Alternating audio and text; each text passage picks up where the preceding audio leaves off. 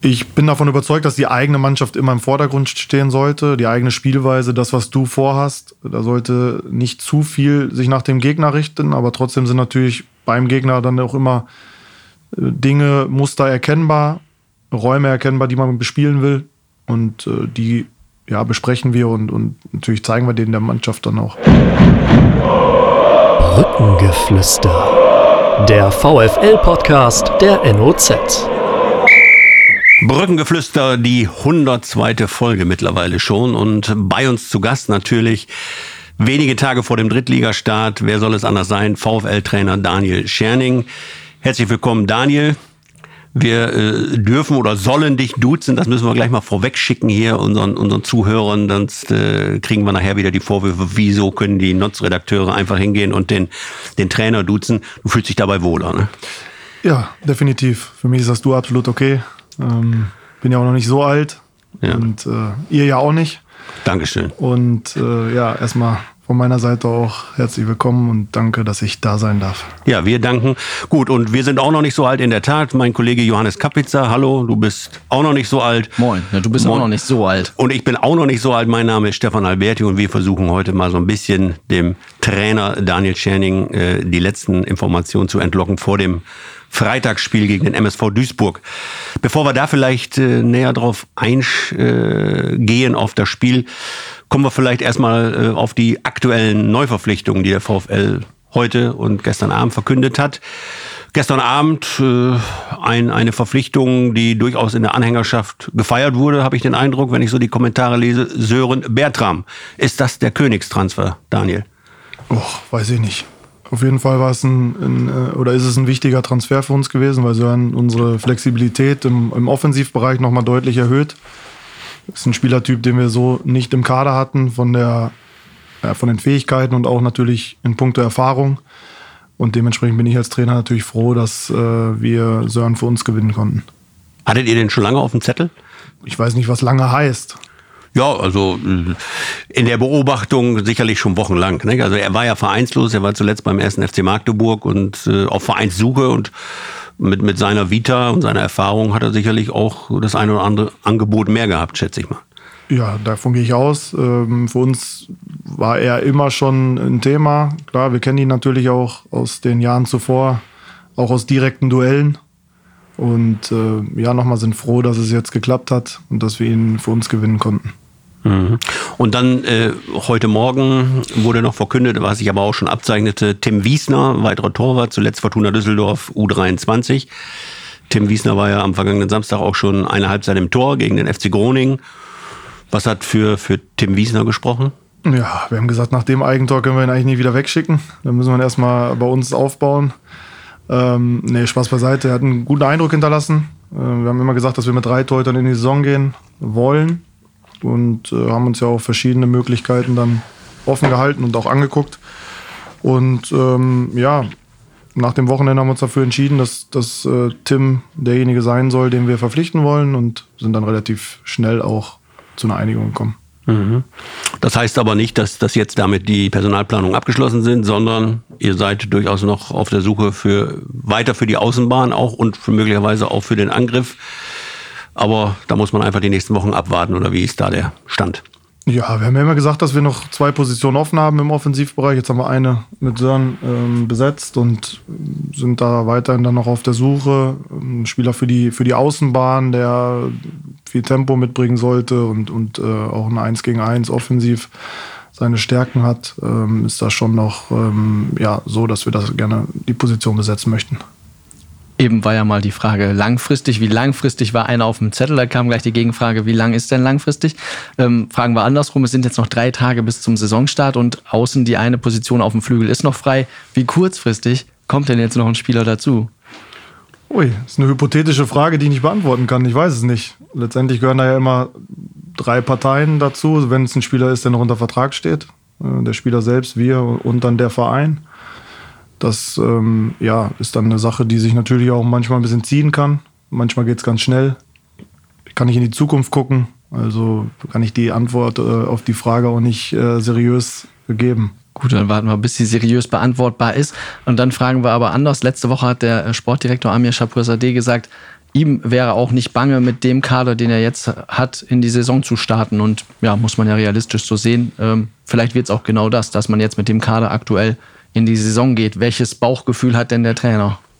Ja, bange ist mir auch nicht.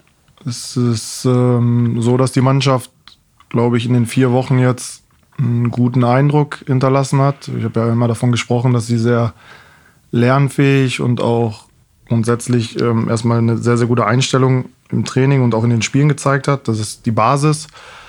Wir haben jetzt sicherlich noch Dinge, an denen wir arbeiten müssen. Der Kader ist gut aufgestellt, sowohl von der Altersstruktur als auch von den, von den Positionen her. Und ähm, ich freue mich auf die Saison und äh, bin auch davon überzeugt, dass äh, wir eine gute Mannschaft haben. Wie würde ich gerne noch einmal zurückkommen auf die Torwartfrage von eben. Äh, Tim Wiesner, inwiefern hast du da mitentschieden oder inwiefern hast du es Rolf Meier überlassen? Weil, glaube ich, bei der Torwartfrage wir auch schon mal gesprochen haben, wie sieht es aus mit dem Torwart? Da hieß es eigentlich so ein bisschen, ja, das ist gar nicht, auch wenn ich Cheftrainer bin, gar nicht so meine erste Baustelle, sondern da kümmern sich auch andere drum mit ihrer Fachkompetenz. In dem Fall Rolf Meier, denke ich, aber du als Chef wirst ja auch noch mit reinreden. Wie ist da die Kompetenzverteilung bei euch geregelt? Ja, Rolf ist sicherlich derjenige, der es am besten erstmal bewerten kann und der wichtigste Ansprechpartner dann auch für mich und Amir in diesem oder auf dieser Position. Trotzdem ist es ja auch so, dass, dass, dass wir dann auch alle uns austauschen und auch unsere Meinung dazugeben. Und das haben wir gemacht und sind dann gemeinsam zu der Entscheidung gekommen, dass äh, Tim die richtige Wahl ist. Um Philipp Kühn ein bisschen zu fordern oder die Nummer eins streitig zu machen. Ja, ich denke schon, dass es eine gute Gruppe erstmal ist. Die drei Jungs, die da Rolf zur Verfügung stehen und dass dort auch Konkurrenzkampf entstehen soll, ist, ist klar. In, auf jeder Position so. Ähm, das, ähm, denke ich, wird sich dort auch ergeben. Äh, trotzdem ist äh, Philipp natürlich ein wichtiger, wichtiger Spieler für uns. Ähm, und ja, wird natürlich am Freitag auch im, im, Tor stehen. Der ist bei dir gesetzt, das kann man so sagen. Ne? Ja. Äh, gesetzt ist immer so, ja, es hört sich so, so total langfristig immer an. Es ist, wie gesagt, Pipo ist ein sehr wichtiger Spieler. er wird auch definitiv am Freitag in die Saison gehen als Nummer eins. Ähm, wir sind absolut überzeugt von ihm. Er hat äh, eine gute Vorbereitung gespielt, hat sich auch menschlich und charakterlich hervorragend präsentiert und ähm, ja, alles weitere, was dann irgendwann mal ist, das, das wissen wir alle nicht. Und äh, ich glaube, auch wenn er seine Leistung bringt, wie er es zuletzt gemacht hat, dann ähm, gibt es da auch erstmal keinen Grund, was zu verändern. Du hast dich ja vor der Saison schon dafür ausgesprochen, nur mit drei Torhütern in die Saison zu gehen. In den letzten Jahren war das hier ein bisschen anders, da war immer noch ein Vierter dabei. Warum favorisierst du drei? Na, erstmal muss man sagen, dass wir natürlich eine Corona-bedingte Situation haben, die nicht ganz einfach ist für den, für den Verein, auch finanziell. Und äh, ich glaube, drei sind dort sehr, sehr wichtig, um auch gut trainieren zu können, um auch intern guten Konkurrenzkampf zu haben. Ähm, und deswegen haben wir uns dafür entschieden, dass das dabei auch bleiben soll. Wir haben mit äh, dem Nick aus der U19 ja auch einen Torwart dabei gehabt im Trainingslager, der noch sehr jung ist, aber das auch ordentlich gemacht hat und punktuell sicherlich dann auch immer wieder, sollten wir vier benötigen, dazu stoßen kann. Jetzt ist es beim Torwart ja am, vielleicht noch am wenigsten überraschend, aber es ist trotzdem schon ein bisschen überraschend, dass ein Trainer einfach drei Tage vorher schon sagt, der spielt auf jeden Fall. Kann man dann in der Saison, wenn ein Torwart sich festgespielt hat, ist es wahrscheinlich einfacher. Ähm, inwiefern gehst du darauf ein, wenn man jetzt sagt, naja, Startelf vorab, ist immer ein großes Geheimnis, da hält man sich ja so möglichst lange bedeckt, wie es geht. Ich meine, auf ein paar Positionen ist man dann vielleicht klar auszurechnen nach ein paar Spieltagen, aber vor dem ersten Spieltag ja noch nicht. Beim Torwart sagst du es jetzt schon, da ist das Überraschungspotenzial wahrscheinlich am geringsten. Ansonsten wirst du dir, denke ich, noch einige Geheimnisse offen halten. Wie deine Vorgänger auch übrigens hier in Osnabrück. Also es gibt ja selten Trainer, die das mal irgendwie an der Wand schreiben, öffentlich. Ja, ich weiß nicht, ob ich ja so bin wie alle anderen. Ähm, es ist jetzt so, dass, dass wir jetzt auch noch ein paar Trainingseinheiten vor uns haben, die noch extrem wichtig sind. Ähm, wir haben heute damit angefangen, heute früh auch ja, Duisburg schon mal zu besprechen, auch uns einen Plan zu überlegen, wie wir gegen sie spielen wollen. Und da werden wir dann auch Richtung Freitag äh, die Entscheidung treffen, wer auf dem Platz steht. Und vorher wird das ähm, dann auch von mir erstmal nicht in irgendeine andere Richtung kommuniziert, bevor die Mannschaft das dann letztendlich erfährt. Du hast aber auch schon mal so gesagt in Gesprächen, die wir vorab geführt haben, in Paderborn, wo du herkommst, war es ein bisschen anders. Da war durchaus auch mal der Ansatz da zu sagen, ja, ist es gar kein Problem vorher komplett schon zu sagen, wer spielt? Ja, ich glaube, das ist auch immer situativ. Ja. Wir haben Paderborn Phasen gehabt, wo wir auch sehr, sehr gut gespielt haben, und äh, die Mannschaft funktioniert hat und dass du dann natürlich nicht immer vier Positionen wechselst, ist ja auch klar. Und dann kannst du dich auch mal, denke ich, öffentlich positionieren. Jetzt ist es einfach so, dass, dass eine Vorbereitung vorbei ist und dass wir bestimmte äh, Optionen auch im Kader haben. Und äh, die möchte ich mir auch, solange es geht, dann offen halten. Und ähm, der erste Spieltag ist dann sicherlich noch was anderes wie eine Startaufstellung irgendwie vom zehnten Spieltag oder so. Mhm. Aber kommen wir nochmal, wir, wir bohren natürlich weiter in, in Richtung Startelf. Ich habe ja am, am, Samstag das Spiel gegen Groningen live gesehen. Der Kollege hat es möglicherweise in unserem Livestream nochmal verfolgt oder zumindest Szenen gesehen. Ähm, und ich habe anschließend in der Analyse geschrieben, ähm, äh, hoffnungsvolle äh, Defensive und Defizite in der Offensive. Kannst du das teilen? Es war auf jeden Fall defensiv besser als offensiv. Für mich hat das aber nicht mit Spielern oder Mannschaftsteilen an sich zu tun, weil ich finde, dass du immer zusammen verteidigst, gerade wenn du hoch presst, spielt das eine entscheidende Rolle und dann auch gemeinsam angreifst. Also ist das erstmal nicht auf Spieler oder Mannschaftsteile bezogen. Ich finde, dass wir offensiv gute Momente hatten, mm, wo wir aber dann so die letzte Konsequenz noch nicht, noch nicht durchgekriegt haben. Das ist was, was wir verbessern äh, müssen, was wir verbessern werden. Und da habe ich auch vollstes Vertrauen in die Mannschaft, äh, weil ich im Training auch sehe, äh, dass wir es gut machen. Und dann muss man natürlich auch immer gucken, gegen, gegen wen man spielt. Ne? Wir haben jetzt natürlich zwei Top-Gegner gehabt, zwei internationale Top-Gegner, die auch dann nicht einfach zu bespielen sind, die auch sehr weit in der Vorbereitung schon sind. Und grundsätzlich war ich mit beiden Spielen auch in, ähm, ja, in allen Spielphasen zufrieden. Mhm. Aber was hältst du denen entgegen? Ich meine, unsere, unsere Geschichten und unsere äh, Berichte werden dann natürlich auch kommentiert und da ist äh, vielfach in der Anhängerschaft rauszulesen, dass es gerade im Angriff, da will ich jetzt nochmal weiter drin rein, äh, bohren, nicht reicht äh, mit Mark Haider, mit Felix Hiegel und Andrew Wooten, der ja nun wochenlang erstmal ausfällt. Äh, vielleicht bevor wir da jetzt tiefer drauf eingehen, wie sieht's bei Mark Haider aus? Wadenbeinprellung hat er sich zugezogen gegen, im Zweikampf gegen diesen überharten Holländer. Ist er auf dem Weg der Besserung? Ja, hat ganz normal trainiert. Okay, also wird er zur Verfügung stehen. Aber kommen wir zurück auf, auf diese Aussage der, der Anhängerschaft, dass die große Bauchschmerzen haben, wenn sie sich den momentanen Angriff ansehen. Ja, das mag so sein, von außen betrachtet. Ich habe da vollste Überzeugung in die Jungs, in die Spieler, die uns zur Verfügung stehen. Wie gesagt, wir haben jetzt mit Sören nochmal einen dazugekriegt, der die Variabilität deutlich erhöhen wird, der die Qualität auch erhöht. Und ähm, ich sehe, was die Jungs jeden Tag im Training machen, wie sie an sich arbeiten und äh, auch, Dinge auf den Platz kriegen. Und von meiner Seite gibt es da keinen Zweifel an den Spielern. Was von außen dann irgendwo kommentiert wird, das kann ich nicht beeinflussen. Ähm, spielt für mich auch nicht die allergrößte Rolle, sondern das, was, was wir dann letztendlich auch jetzt unter der Woche noch auf dem Trainingsplatz abliefern und dann sicherlich auch am Freitag, das ist entscheidend. Und da habe ich äh, volle Überzeugung.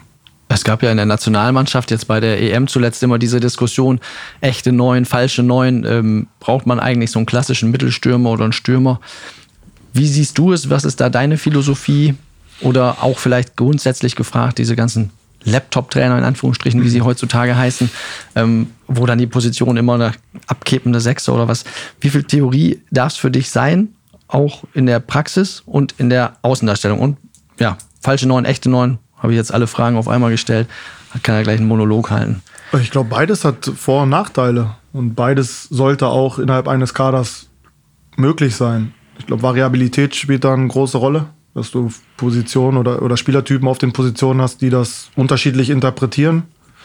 Das haben wir in der Kaderstruktur auch bewusst so gemacht. Ich will mich da nicht festlegen, weil beides kann je nach System auch, auch, auch wichtig sein, dass du vorne einen zentralen Zielspieler hast, der Bälle festmacht. Es geht aber auch dann sicherlich mit einem mit einem Spieler, der eher noch mal im Zentrum Überzahl schafft, also ein bisschen dann auch tiefer agiert. Es wird sicherlich auch gegnerabhängig sein. Ja, so Theorie, Praxis, also ich bin ein Freund davon, Dinge klar und deutlich rüberzubringen. Das kann man gut in der Praxis auf dem Platz machen. Da kann man sicherlich dann auch am Laptop das eine oder andere entwickeln oder den Jungs dann auch aufzeigen. Ich glaube, letztendlich gibt es auch kein richtig oder falsch, äh, wenn du es gut rüberbringst und die Jungs äh, auch, auch, auch sehen, dass du authentisch bist und dann auch daran glauben, was du ihnen erzählst, dann spielt die, die Art und Weise, wie du es vermittelst, nicht die allergrößte Rolle. Aber in der Zeit, als du selber gespielt hast, da gab es eigentlich diese sehr viel Theorie und sehr viel am Laptop gar nicht. Ne? Das war eine ganz andere Schule eigentlich, muss man sagen, oder? Ja, da, damals gab es ja noch keine Laptops. Das Ja, war das genau. große Problem. Ja, ja. Ich weiß noch, ich glaube, Pavel Dotschew war es sogar, der hat damals noch mit einer VHS-Videokassette uns ähm, äh, die eigenen Spiele gezeigt. Ja, Es war eine andere Zeit. Trotzdem waren auch dort schon Trainer unterwegs, die natürlich taktisch herausragend gearbeitet haben. Nur die Möglichkeit, ja, eines Laptops ähm, mit, mit verschiedenen Programmen, Grafikprogrammen etc., die, die gab es ja damals nicht. Und ähm, die Ideen gingen aber, glaube ich, dann schon in eine ähnliche Richtung. Nur die Vermittlung war dann letztendlich ähm, ein bisschen anders. Von dem Begriff Laptop-Trainer, was hältst du davon? Ich habe mal vor einiger Zeit mit Benno Müllmann ein Interview gemacht und er sagt, hören Sie mal auf mit diesem Laptop-Trainer. Er hat auch einen Laptop, aber zu dieser Generation gehört er trotzdem nicht. Ich, ich kann damit nichts anfangen, weil ich glaube, dass das heutzutage einfach auch ein bisschen mit dazugehört. Dass du halt am Laptop auch gut arbeiten kannst und Dinge strukturell äh, und gut vorbereitest. Sollte natürlich nicht jetzt die Überhand nehmen, sondern die Basisarbeit ist natürlich immer auf dem Platz. Da hast du keinen Laptop. Da musst du auch Wege finden, wie du Dinge vermittelst. Und das ist für mich das alles Entscheidende, äh, auch, auch ähm, ja, in der Trainerarbeit. Deswegen tue ich mich so ein bisschen schwer mit dem Begriff, weil er grenzt ja schon sehr stark ein und ähm, lenkt ja den Fokus eigentlich nur auf, auf den Laptop oder auf die Arbeit dann außerhalb des Platzes. Und ich glaube, dass das bei vielen jüngeren Trainern auch einfach nicht der Fall ist. Und dass sie auch Qualitäten auf dem Platz haben. Aber nimm uns doch mal mit äh, in die Vorbereitung auf den MSV. Hast du da so bestimmte Prinzipien als Trainer, wo du sagst, die muss ich jetzt in dieser Phase wenigstens einmal auch live gesehen haben oder reicht dir da das Videostudium aus oder wie gehst du da vor?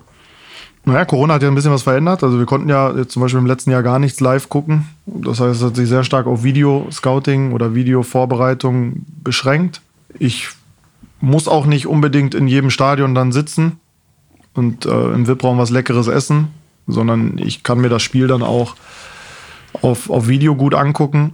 Ich glaube auch immer, dass die eigene Arbeit oder die, die Arbeit mit der eigenen Mannschaft davor gehen sollte. Das ist für mich so ein Prinzip. Wenn ich ein eigenes Training leiten äh, muss, dann bin ich nicht in einem anderen Stadion, sondern dann bin ich halt bei meiner Mannschaft. Und ja, was die Vorbereitung auf, auf den Gegner betrifft, ist es schon so, dass wir uns natürlich dann auch im Trainerteam über einen Analysten, die Co-Trainer und auch über mich dann Spiele des Gegners angucken.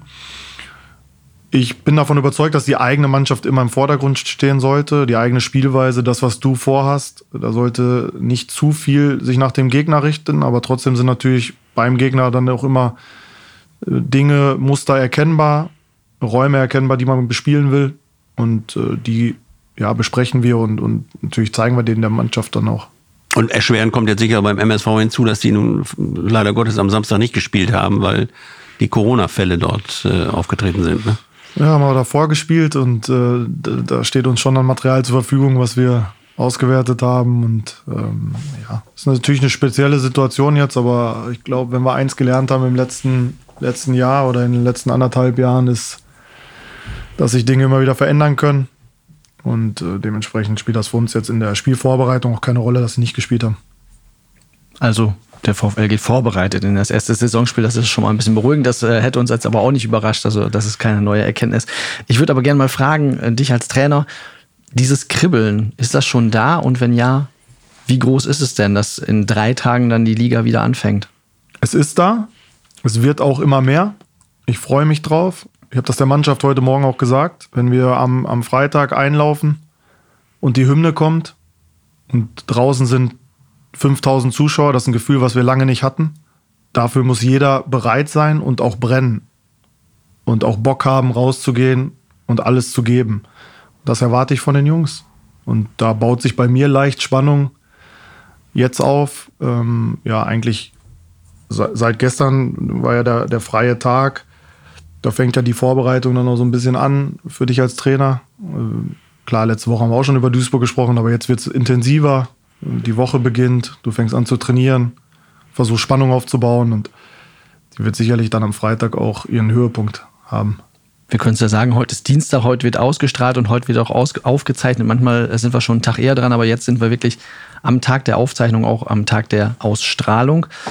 Ähm, und man muss sagen, zwischen zwei Trainingseinheiten sitzt du hier. Jetzt ist heute Nachmittag auch nochmal Training. Das heißt, das ist dann schon gelaufen, wenn die Folge rauskommt. Aber ist das ganz, ganz dankbar, dass man jetzt nochmal hier so im Podcast sitzt und dann nochmal ein Training hat und auch immer was zu tun hat, äh, weil man sich dann gar nicht so viel Gedanken machen kann, dass jetzt die Saison startet oder ähm Nee. Also ich bin hier, kann jetzt hier sein, weil ich ein gutes Trainerteam habe. Die bereiten jetzt dann auch Dinge Richtung Nachmittag nochmal final vor. Deswegen kann ich den Termin machen. Und ähm, ja, wie gesagt, die, die Woche wird, ist kurz. Ja, wir haben heute Dienstag, Freitag ist Spiel. Es baut sich lang, langsam was auf. Das muss auch so sein. Und wir freuen uns alle darauf, am Freitag äh, zu Hause die Saison zu öffnen. Das heißt jetzt, ich meine, du kanntest vorher als äh, in Bielefeld, bei Bielefelds Reserve warst du Cheftrainer. Dann kannst du natürlich zweite Bundesliga, Bundesliga als Co-Trainer, aber jetzt nochmal eigenverantwortlich das erste Mal in der dritten Liga. Ist es da noch ein bisschen was Besonderes, weil es eigenverantwortlich ist oder ist es, naja, zweite Liga, erste Liga, dann dritte Liga schaffst du auch schon? Ja, ich habe ja auch dritte Liga gemacht, anderthalb Jahre mit, mit Paderborn. Zwar als Co-Trainer, aber dann schon auch intensiv.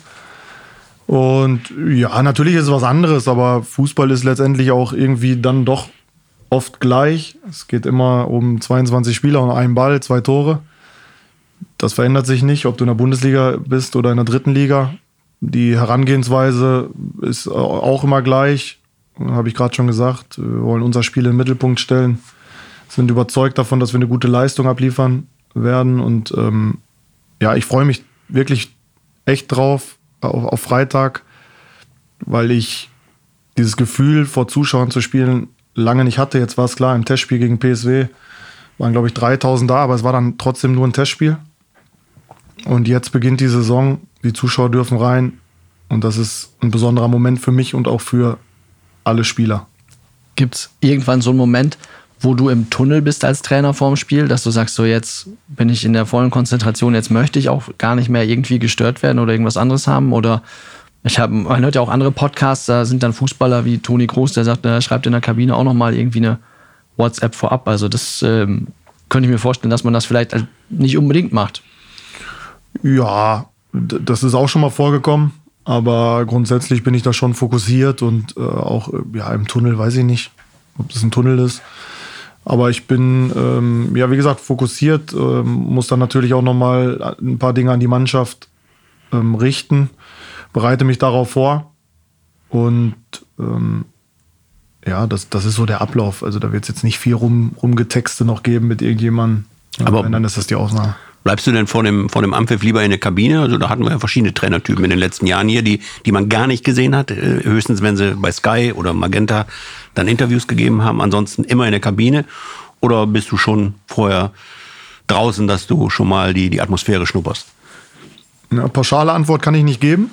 Äh, ich habe schon vor, auch rauszugehen, weil ich glaube, dass wichtig ist, auch mal so ein paar Dinge auf und außerhalb des Platzes einfach wahrzunehmen man schon mal auf den Platz geht, noch mal kurz sich das eigene und das gegnerische Warm-up anguckt und dann auch die Stimmung im Stadion einfach mal aufnimmt, äh, bevor die letzten Worte dann in Richtung Mannschaft kurz vor Spielbeginn gerichtet werden. Also das ist schon der Plan. Ob ich den jedes Mal so einhalte oder äh, dann Dinge verändere, das weiß ich noch nicht. Und jetzt werden noch ganz detailreich äh, die Trainerbank. Äh, gegen Eindhoven haben wir gesehen, dass ihr die Trainerbank gewechselt habt. Der VfL hat jahrelang von der Pressetribüne aus gesehen rechts gesessen. Jetzt sitzt ihr wieder links. Hast du das entschieden oder war das ein Zufall? Ja, wir haben das äh, zusammen entschieden. Das war auch mein erster Gedanke, als ich hier hingekommen bin, die Bank zu wechseln, weil ich glaube, dass wir einfach ja, A, deutlich näher an den Fans, an den eigenen Fans sind. Ähm, also an den eigenen Fans vom, vom Stehplatzbereich dort sind. Und dann, ja, haben wir den Linienrichter, soweit ich weiß, auch auf unserer Seite. Und äh, ja. das ist mir lieber, als wenn der gegnerische Trainer ihn ähm, attackieren kann. Dann lieber der Osnabrücker Trainer. Dann, dann, lieber wir. Ja, nicht nur der Trainer, auch die, die anderen. Nein, also du hast dann schon ein bisschen mehr Einfluss und mir ist die Nähe zu den, zu den Fans dann auch ein wichtiger Faktor gewesen. Aber das hattest du tatsächlich schon im Kopf, als du hergekommen bist, das, das muss ich und werde ich ändern.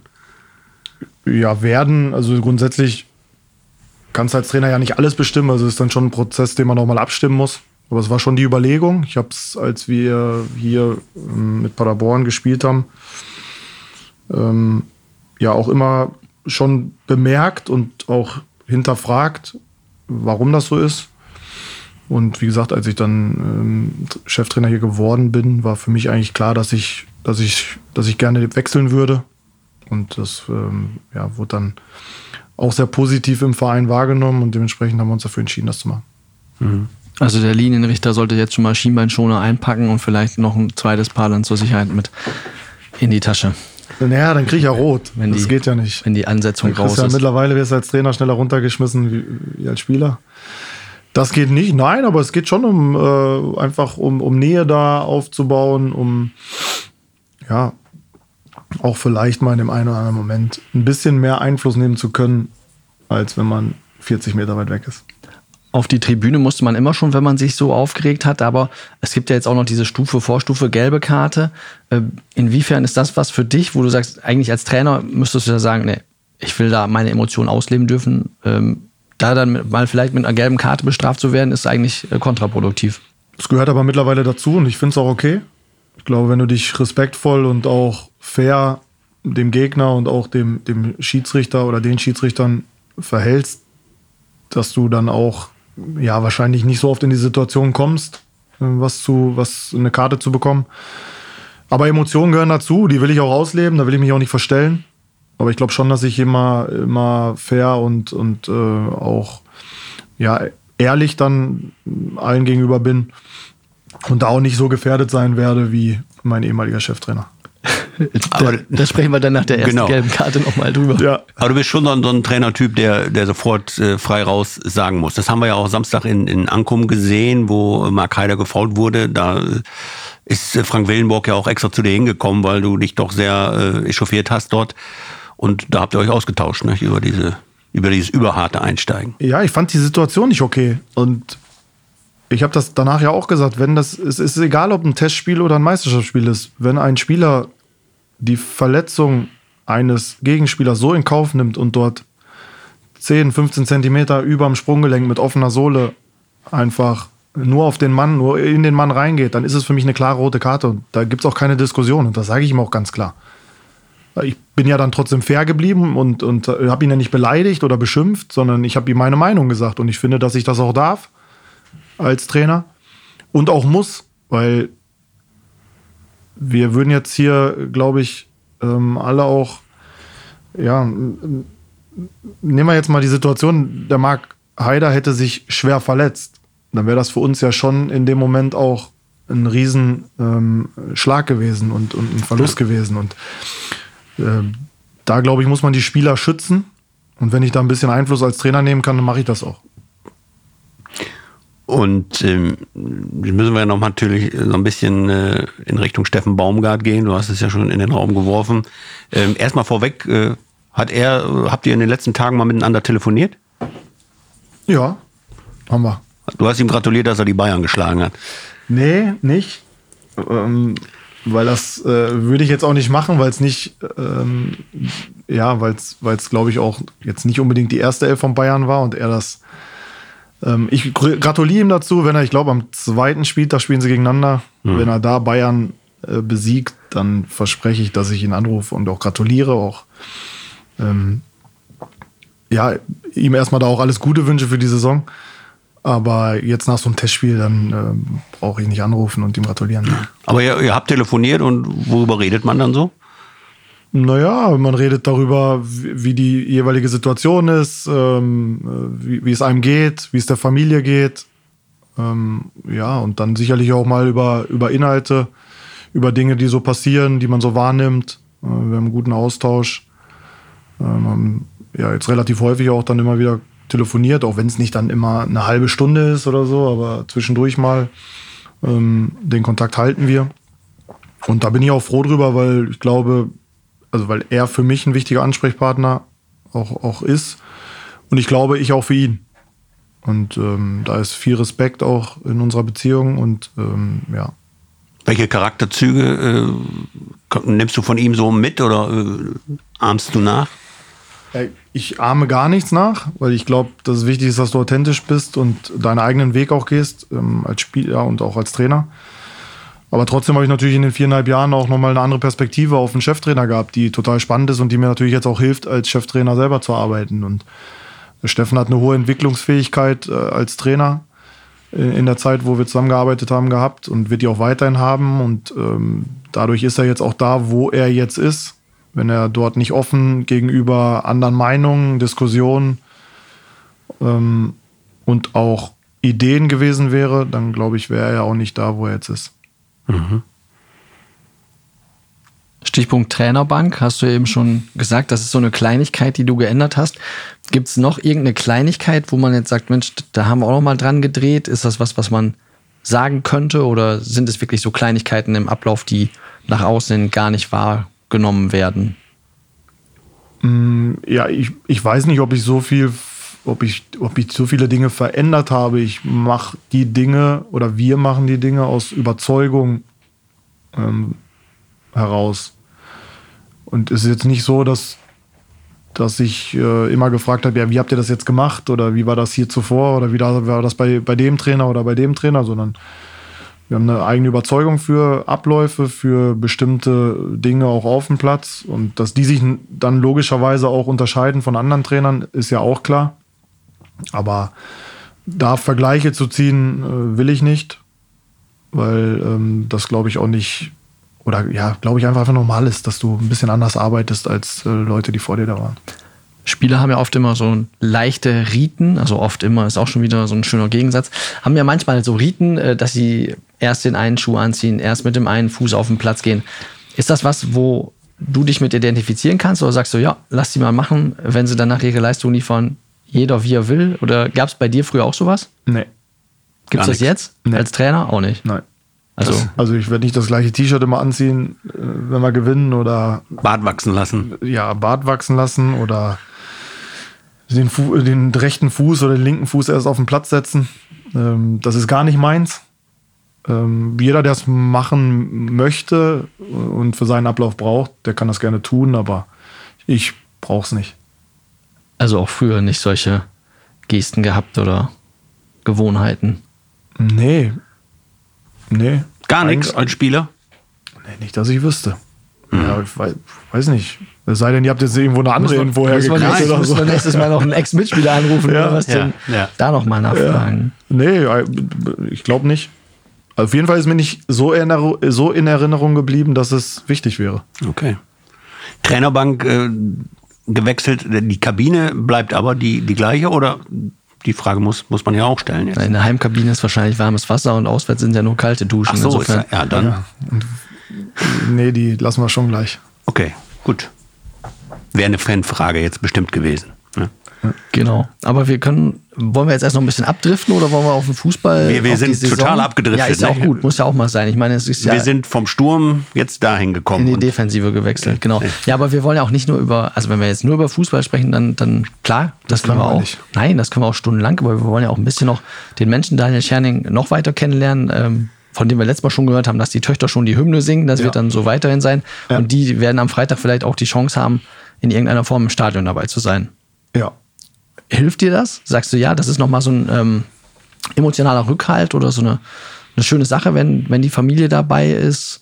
Oder hast du auch dafür dann vielleicht gar nicht so den Kopf, dass man sagt, Mensch, erstmal geht der Fußball vor und dann alles, was so auf so einen einströmt an so einem Spieltag, danach Pressekonferenz, Interviews, da ist gar nicht so viel Zeit für die Familie. Ja, im Stadion ist nicht viel Zeit für die Familie. Ich bin trotzdem froh, dass sie da sein werden und auch immer froh gewesen, wenn sie da waren. Das ist natürlich dann bei Auswärtsspielen eh so ein Problem, weil das ja nicht immer möglich ist dann auch. Aber es ist für mich schon wichtig und ich glaube auch für, für sie wichtig. Meine Töchter identifizieren sich total mit, äh, mit der Aufgabe auch hier und sind begeistert und wie gesagt singen die Hymne und haben schon beide ein Trikot gekriegt und laufen damit rum ja, nochmal, für mich im, im Stadion ist es natürlich schwierig. Klar hat man mal vielleicht Augenkontakt und sieht, dass sie da sind, aber der Ablauf ist schon so, dass das ähm, dann, muss man ehrlicherweise sagen, jetzt auch nicht das Allerwichtigste auf dem Platz dann ist. Trikot bekommen mit einer Rückennummer, ohne Rückennummer? Ja. Haben die sich irgendwas gewünscht? Nee, einen speziellen Spieler? Nee. Papa nee, steht da drauf. Nee, die, die kennen noch nicht alle Spieler. Das ist die nächste, nächste Aufgabe jetzt. äh, in Ferien die Spielernamen auswendig zu lernen. Aber das Nee, sind ja haben- Ferien. Ferien sind ja Ferien, da sollen die ja nicht noch lernen. Also Ein bisschen lernen geht ja immer. ein bisschen Nachsicht ja auch sein als, als Vater und Trainer mal. Das macht ja Spaß. Ist ja nicht so, dass sie, ähm, dass sie Mathe machen müssen. Gut, nicht, dass da abgefragt wird dann und dann gibt's das kann schon Nachsitzen sein. oder so. Das kann schon Oh. sein. Ja, Nachsitzen gibt's ja nicht. Ja. Nein. Das wäre ja bestrafen. Aber in, in Sachen Hymne, äh, gut, die Frage muss man normalerweise an dieser Stelle nicht stellen. Die VfL-Hymne finden Sie natürlich besser als Hermann Löns, die Heide, Heide brennt, ne? Ja, ich bin tatsächlich früher oft nach Osnabrück ins Stadion gefahren, um auf der einen Seite natürlich ein Spiel zu sehen, weil ich immer natürlich auch interessiert am Fußball bin. Bin aber auch immer frühzeitig auf meinen Scoutingplatz gegangen, um die Hymne mitzukriegen. Weil ich finde, dass sie ähm, außergewöhnlich ist, dass viel Stimmung schon in diesem Moment im Stadion ähm, drin ist. Und ich mag, ich mag diesen Moment. Der ist für mich immer schon besonders gewesen. Und äh, jetzt bin ich natürlich auch stolz, dass ich als Trainer ähm, diesen Moment vielleicht noch mehr genießen kann als damals nur als Zuschauer. Klar. Da gab es ja auch mal eine Umstellung. Früher wurde die immer vorm Anpfiff, weit vorm Anpfiff gespielt oder mit einem gewissen Abstand. Dann kam zum Einlaufen ein anderes Lied und inzwischen läuft sie ja zum Einlaufen und es gab einen Vorgängertrainer, der hat dann nochmal die äh, Kabinentür aufgemacht, dass man so ein bisschen die Stimmung reinschwappen hörte in die Kabine. Das ist dann durchaus also auch was für dich. Ja. Ja, ich habe früher als Junge, als, wirklich als Junge, habe ich eine, was war das, eine Kassette gehabt mit allen Bundesliga-Hymnen. Tatsächlich. Ja. So eine, so, eine, so eine Kassette war das, ja. Und was ist dann deine, deine, deine Top-Hymne? Oh, damals? Neben dem VfL natürlich? Ja, die gab es ja noch nicht. als Also, es ja, richtig. Kassetten richtig. gab. Stimmt. Ja. Oh ja, das. Äh, Kassette gibt es heute auch noch. Ja, damals war das, äh, das muss ich sagen, ich habe äh, die Hymnen, also es war jetzt nicht so, dass ich eine besonders toll gefunden habe oder für einen Verein äh, mein Herz dort nur geschlagen hat, sondern es war einfach so, ja, diese ganze Kassette war cool, weil da äh, alles, alles ging irgendwie ja so ein bisschen um Fußball und du hast sie ja dann auch irgendwie in den Stadien am Fernseher ähm, gesehen, wie, wie die Zuschauer diese Hymne gesungen haben. Und das war damals, war das so die einzige Möglichkeit, so ein bisschen Stimmung nach Hause zu kriegen. Ähm, Es war ja früher nicht so einfach, ein Bundesligaspiel irgendwo zu sehen. nee, nee. Ähm, und ja, das war, war eine tolle Kassette. Und äh, ja, tatsächlich gefällt mir die Hymne aber vom, vom 1. FC Köln sehr gut. Das hat jetzt aber nichts mit Steffen zu tun, sondern davor auch. Ich mag äh, kölsche Lebensart und einfach diese, diese, diese Hymnen, die da gespielt werden. Und das ist schon neben der Osnabrücker Hymn- Hymne äh, mein Favorit. Warst du denn früher auch so eine Art Groundhopper, dass du quer durch die Republik gefahren bist, um Fußball zu gucken? Ja. Ja, ich bin schon auch immer wieder unterwegs gewesen, habe mir Spiele angeguckt, nicht nur in, in Deutschland, auch in England, weil es mich, wie gesagt, einfach fußballinhaltlich interessiert hat und dann aber auch immer ein besonderes Erlebnis war, im Stadion zu sein, ähm, die Stimmung aufzunehmen und das auch zu genießen, ja. Haben wir jetzt aber richtig rausgehört, so ein, so ein Lieblingsverein gibt es dann nicht Nee. neben dem, also früher SC Paderborn, jetzt VfL Osnabrück, aber irgendwie, dass man sagt, so da ist man als Kind mit aufgewachsen und hat in der Bettwäsche von Verein XY geschlafen, das Ja, ich, ich habe auch mal in Bayern-Bettwäsche geschlafen. Tatsächlich? Ja, ich habe ja gesagt, ich bin ehrlich. Ja, ist auch völlig richtig. Aber Ist auch nicht schlimm. Ähm, und das ist auch sicherlich ein Verein, den ich mir gerne äh, von der Spielweise her und, und von, von den Spielern, die dann auf dem Platz stehen, angucke. Aber als Trainer ähm, denke ich da jetzt eher. So, wenn ich, wenn ich, wie gesagt, wenn ich mir ein Stadionerlebnis aussuchen äh, müsste, dann würde ich in der Bundesliga immer nach Köln fahren. Gut, da wird es ja sicherlich dann jetzt auch in, in der neuen Saison zukommen, nicht? dass ihr euch möglicherweise auch gegenseitig besucht. Dein alter Kollege Baumgart kommt hier hin und du nach Köln. Ja, vielleicht auch im Pokal in der zweiten Runde. Genau. das, das sind mal Aussichten, das ist mal ein Versprechen, würde ich sagen. Na gut, aber Werder Bremen in der ersten Runde, da gibt es ja genug Historie, wo Werder durchaus mal dem Gegner Chancen eröffnet hat auf die zweite Pokalrunde. Richtig. Ähm, ja, ähm, hast du noch irgendwelche privaten Nee, Dinge. So. nee. Wir müssen eigentlich, noch- wir müssen eben nochmal den Schlenker, finde ich, zumindest nochmal eben finden. Wir sind ja hier jetzt hingekommen zur Hymne, weil wir anfangs über die Offensive gesprochen haben. Aber ich will auch nochmal über die Defensive sprechen. Ähm, da hast du ja Samstag in Ankum mit äh, zwei Innenverteidiger Duos gearbeitet. In der ersten Halbzeit äh, Trapp und Guganich, zweite Halbzeit Sprickelmeier und Bermann. Wer hat denn da im Moment Punktvorteile, da am Freitag zu starten? Oder eine Mischung aus allen, aus den Vieren? Ich glaube, alle vier haben eine gute Vorbereitung gespielt. Und wir werden am spätestens am Freitag die Entscheidung treffen, wer auf dem Platz steht. Und vorher gibt es zu dem Thema, ich weiß, dass es immer wieder Thema ist, äh, von meiner Seite aus auch nichts zu sagen. Ich bin äh, mit allen vier sehr zufrieden. Also da kann man schon sagen, da hast du die Qual der Wahl, ne? Könnte man so sagen. Weil Louis Spreckemeyer, der Youngster, hat sich ja sehr, sehr gut verkauft in den vergangenen Wochen. Ne? Ja, definitiv. Mm, Klar, jetzt wird es auch spannend äh, zu sehen, äh, wie er auf diesen Fehler, in Anführungsstrichen, vom Samstag äh, reagiert. Wie er sich jetzt verhält. Ich habe äh, länger mit ihm auch gesprochen und habe ihm gesagt, dass es auch wichtig ist, dass er das abhakt und dann natürlich auch daraus lernt. Und äh, da mache ich mir grundsätzlich auch keine Sorgen. Der Junge trainiert sehr stabil und äh, wird seinen Weg weitergehen hier. Rechtsverteidigerposition habe ich geschrieben, äh, Forsch, äh, Omar Haktab, Traoré ist gesetzt. Und links gibt es einen Zweikampf zwischen Kleinhansel und Haas. Ja, ist so grundsätzlich nicht verkehrt. Ne? Auch rechts gibt es einen Zweikampf. Oh, Ja, David, da ist ja auch noch da. Und äh, auf jeder Position gibt es ähm, dann auch immer Optionen für einen Trainer, die man dann auch, glaube ich, ja, auch spielabhängig wählen kann. Natürlich auch aufgrund der Form der jeweiligen Spieler dann auch wählt. Und ähm, auch da werde ich mich jetzt nicht festlegen, weil die Trainingswoche dann auch noch ja, heute, morgen, übermorgen beinhaltet und wir dort auch noch ein bisschen was ausprobieren werden, bevor es dann am Freitag auf den Platz geht. Bleibt noch das Mittelfeld. Äh, Uli Tafferzofer als Staubsauger vor der Abwehr und äh, am Samstag wa- waren ja dann auch äh, Köhler und Klaas davor. Klaas hat neben Sima Kalla als einziger durchgespielt. Spricht auch viel für die drei durchaus. Ne? Ich finde, sie haben es gut gemacht, gerade defensiv. Äh, haben wir viel auch in diesem Bereich ja, einfach, einfach ähm, weggeholt, waren, waren sehr zweikampfstark. Und Lukas Kunze ist auch noch eine Option äh, in, in dem Bereich. Und auch da gibt es verschiedene Konstellationen, die möglich sind. Und ähnlich wie auf allen anderen Positionen wird die Entscheidung auch da am Spieltag beziehungsweise einen Tag vorher getroffen. Okay. Stur muss noch fahren. Sturm, ja, da Haben sind wir wir, doch, ja, wir da sind wir ja nicht. Das äh, da war ja die Dreierreihe Sima Kalla, Hiegel, Haider. Ja, also äh, gut, man weiß natürlich nicht, was Sören Bertram jetzt macht. Ja. Das, Auf jeden Fall gleich erstmal trainieren. äh, er wird gleich erstmal trainieren, die zweite Einheit, heute Nachmittag. Ja. Wenn wir jetzt äh, zeichnen mittags auf, heute Nachmittag. Aber wirst du ihn denn am Freitag schon im Kader haben? Wahrscheinlich, oder? Auch das werde ich gegen, gegen Donnerstag entscheiden. Wir haben jetzt ein Training gehabt, hat er einen guten Eindruck gemacht.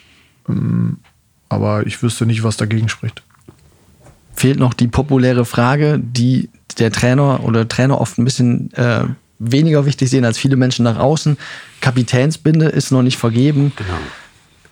Ja, da, da kommt noch was. Einer wird sie tragen wahrscheinlich am Freitagabend. Aber Er muss ja. Ist, das, ist das auch so eine Entscheidung? Ähm, du hast schon mal gesagt, es gibt ja mehrere Leute, die Führungsspieler sind. Es hängt am Ende nicht von der Kapitänsbinde ab, die einer trägt. Aber ja, einer hat ja zumindest äußerlich dieses Amt inne dann.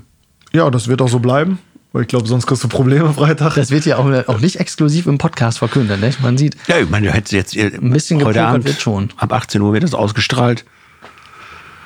Im Kopf hast du ihn doch. Das kannst du uns. Ich habe viel im Kopf. Aber ich werde nicht immer alles mitteilen. Ja, das wird in den nächsten Tagen, bis Freitag werden wir da auf jeden Fall äh, eine Entscheidung getroffen haben. Und ähm, das wird dann auch schon jeder sehen, wer Kapitän ist. an der Kapitänsbinde spätestens, genau. Genau. Ähm, womit man sich immer so ein bisschen schwer tut, ist auch ein Saisonziel. Also schwer tun jetzt in Anführungsstrichen, aber es sagen viele dann ja, wir wollen erstmal unsere Rolle spielen und mitspielen und dann gucken wir mal, was dabei rauskommt. Mhm. Ähm, hängt man dann in der Kabine doch nochmal irgendwie eine Liste hin und sagt, hier, äh, das sind die ersten fünf Plätze, äh, unter, auf einem wollen wir davon stehen oder ist das wirklich so, dass man ganz locker sagen kann? Oder habt ihr euch einen Punkt gesagt in der Saison? Wir wollen nach der Hinrunde mal definieren, wo es hingehen soll? Ja, wir, wir reden viel mit der Mannschaft, auch über natürlich ähm, ja, kurzfristige Ziele, vielleicht auch mal mittelfristige Ziele. Ich glaube, dass es keinen Sinn macht, einen Tabellenplatz irgendwo auszurufen.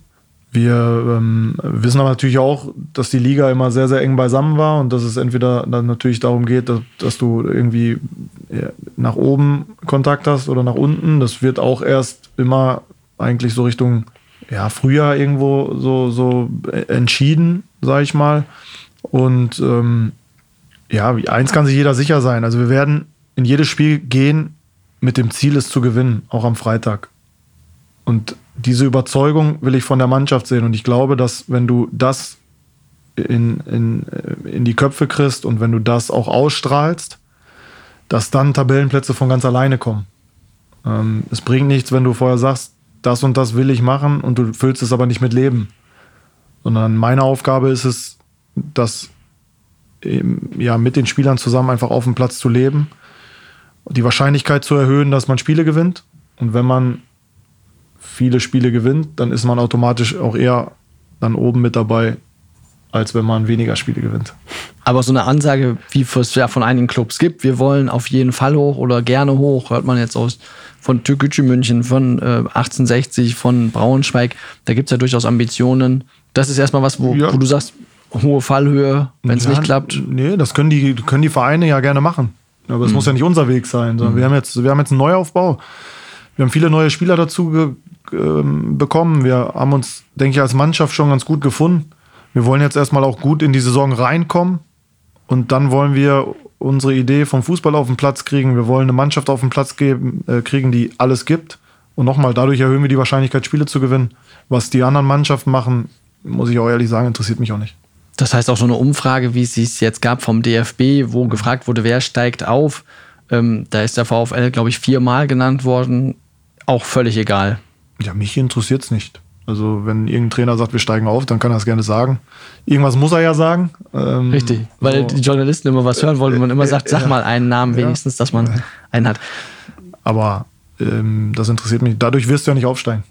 Aber viele Trainer haben den VfL so gar nicht ganz oben auf dem Zettel, aber ist, ja auch, ist auch in Ordnung. Ist auch okay. Ja. Also ich setze mich jetzt nicht hin und druck das aus und hänge das irgendwie bei mir übers Bett oder so und freue mich, wenn wir da 15 Mal genannt äh, worden wären, weil letztendlich müssten wir das ja auch erstmal bestätigen, wie andere dann über uns denken. Und ich glaube, da ist wichtig, dass du dir halt eigene äh, eigene kurzfristige Ziele setzt, dass du an dir arbeitest und diese, diese Arbeit äh, mit der eigenen Mannschaft ist die Basis für Erfolg. Überzeugung, Mut, Intensität ist die Basis für unsere Spielweise und dementsprechend auch die Basis für Erfolg. Daran können wir arbeiten, aber nicht daran, ob äh, oder damit, ob irgendjemand uns als Favorit sieht oder nicht. Mhm. Ist ja auch vielleicht eine ganz schöne Motivation, wenn man nicht ganz oben erwartet wird und dann überraschen kann positiv. Ja, für mich nicht. Also nochmal, ich, ich lese mir das auch gar nicht durch, weil es mich auch ehrlich gesagt nicht so wirklich interessiert. Die Mannschaften oder die Trainer, die das, die das jetzt irgendwie beurteilen. Ich weiß, das gehört dazu, aber was sehen die denn? Die sehen grundsätzlich einen Kader. Es stehen irgendwie 22, 25 Namen. Bei Transfermarkt steht noch ein Marktwert. Und dann wird irgendwie so die, die, die, sich eine Meinung gebildet ähm, oder was rausgehauen. Und ich glaube, dass diese Namen auf dem Zettel äh, nicht dazu führen, dass du eine gute Mannschaft bist, äh, sondern eher dann die Arbeit auf dem Platz und im Training und dann am Spiel. Und das werden wir bestätigen wollen und auch müssen. Aber es ist schon so, also klar, jeder Trainer sagt auch, in dieser dritten Liga kann wieder jeder jeden schlagen, aber in den ersten Wochen habt ihr schon im Grunde mit Saarbrücken, ähm, oder Duisburg, Saarbrücken und dann kommt Werder, dann danach Wien, Wiesbaden, aber schon äh, drei äh, Clubs in der dritten Liga, die oben ein Wort mitsprechen werden. Ne? Die das auf jeden Fall wollen? Wollen, ja. Ich glaube, Lautern wollte letztes Jahr auch oben mitspielen und hat es dann nicht geschafft. Natürlich ist das Auftaktprogramm nicht einfach. Aber ich glaube, es ist für Duisburg auch nicht einfach, freitagsabends in Osnabrück das Eröffnungsspiel zu haben. Und für mich zählt dieses eine Spiel erstmal. Ich will das mit aller Macht gewinnen. Wir wollen das mit aller Macht gewinnen. Und daran werden wir alle setzen. Und was danach kommt, kommt dann danach. Ja, ich denke, das ist schon ein schönes Schlusswort. Das ist oder? ein Schlusswort und äh, Daniel hatte ja vorhin auch gebeten zu sagen, nicht so viel Nachspielzeit, es ist gleich noch die zweite Trainingseinheit und Absolut, ja. jetzt gilt die Arbeit auf dem Platz. Ich meine, insofern wäre es ja fahrlässig, wenn wir dann gleich äh, verantwortlich sind, dass die Arbeit auf dem Platz gelitten hat und dann am Freitagabend nicht das gewünschte Ergebnis dabei rauskommt. geht. Nein, wir sind schon bei 45 Ja, plus 5. Ein EM ist ja auch vorbei mit den sechs Minuten Nachspielzeit. Das gilt ja nicht mehr. Ganz genau, wir sind ja, Ja, schon jetzt in ist sie der. frei definierbar. Also bei der EM war ja sechs Minuten, glaube ich, Durchschnitt und jetzt ist. Aber man hat auf jeden Fall gemerkt, er hat Amir Shapursadeh letzte Woche gehört mit den sechs Minuten Nachspielzeit. Ich muss mich ja vorbereiten. Ja, Genau. Ach, richtig. So ist es. Ja, und das äh, ist ähnlich haben wir wieder. jetzt wieder erfüllt. Haben wir wieder erfüllt. Wunderbar. Ich glaube, äh, wir haben auch. Äh, Haben wir irgendeine Frage gestellt, die du erwartet hast? äh, Oder kam irgendeine Frage nicht gestellt, die du erwartet hast? Ja, aber die behalte ich für mich. Okay, hm, schade. okay, Sonst würde ich ja eure Arbeit machen. Die fragen wir beim nächsten Mal. genau. Ich denke mal, klar, du wirst nicht äh, das letzte äh, Mal hier gewesen sein heute im Brückengeflüster. Vielen Dank, Daniel Scherning, fürs Dabeisein zwischen zwei Trainingseinheiten. Das macht auch nicht jeder Trainer. Wir wissen das sehr zu schätzen. Danke dafür. Danke, Johannes Kapitzer und Stefan Alberti. Genau, vielen, vielen Dank, dass Sie zugehört haben. Möglicherweise, wenn Sie bis hierhin gekommen sind, haben Sie äh, alles mitbekommen. Diesen Podcast können Sie dann natürlich jederzeit auf allen einschlägigen Kanälen äh, nachhören, auf Spotify, Deezer. Johannes, was gibt's da noch? Apple Podcasts, überall da, wo es Podcasts gibt. Genau, wo es gute Podcasts gibt. Nicht? Da ist auch das Brückengeflüster des VfL zu hören. Ja, wir drücken die Daumen, Daniel Scherning, für den Freitag gegen Duisburg, dass alles so verläuft, wie, wie du dir das vorstellst. Und wir denken mal, wir sehen uns in den nächsten Wochen dann wieder. Danke, dass ich hier sein durfte. Gerne. Allen Zuhörern da draußen einen schönen Tag und bleiben Sie gesund. Tschüss. Tschüss. Ciao.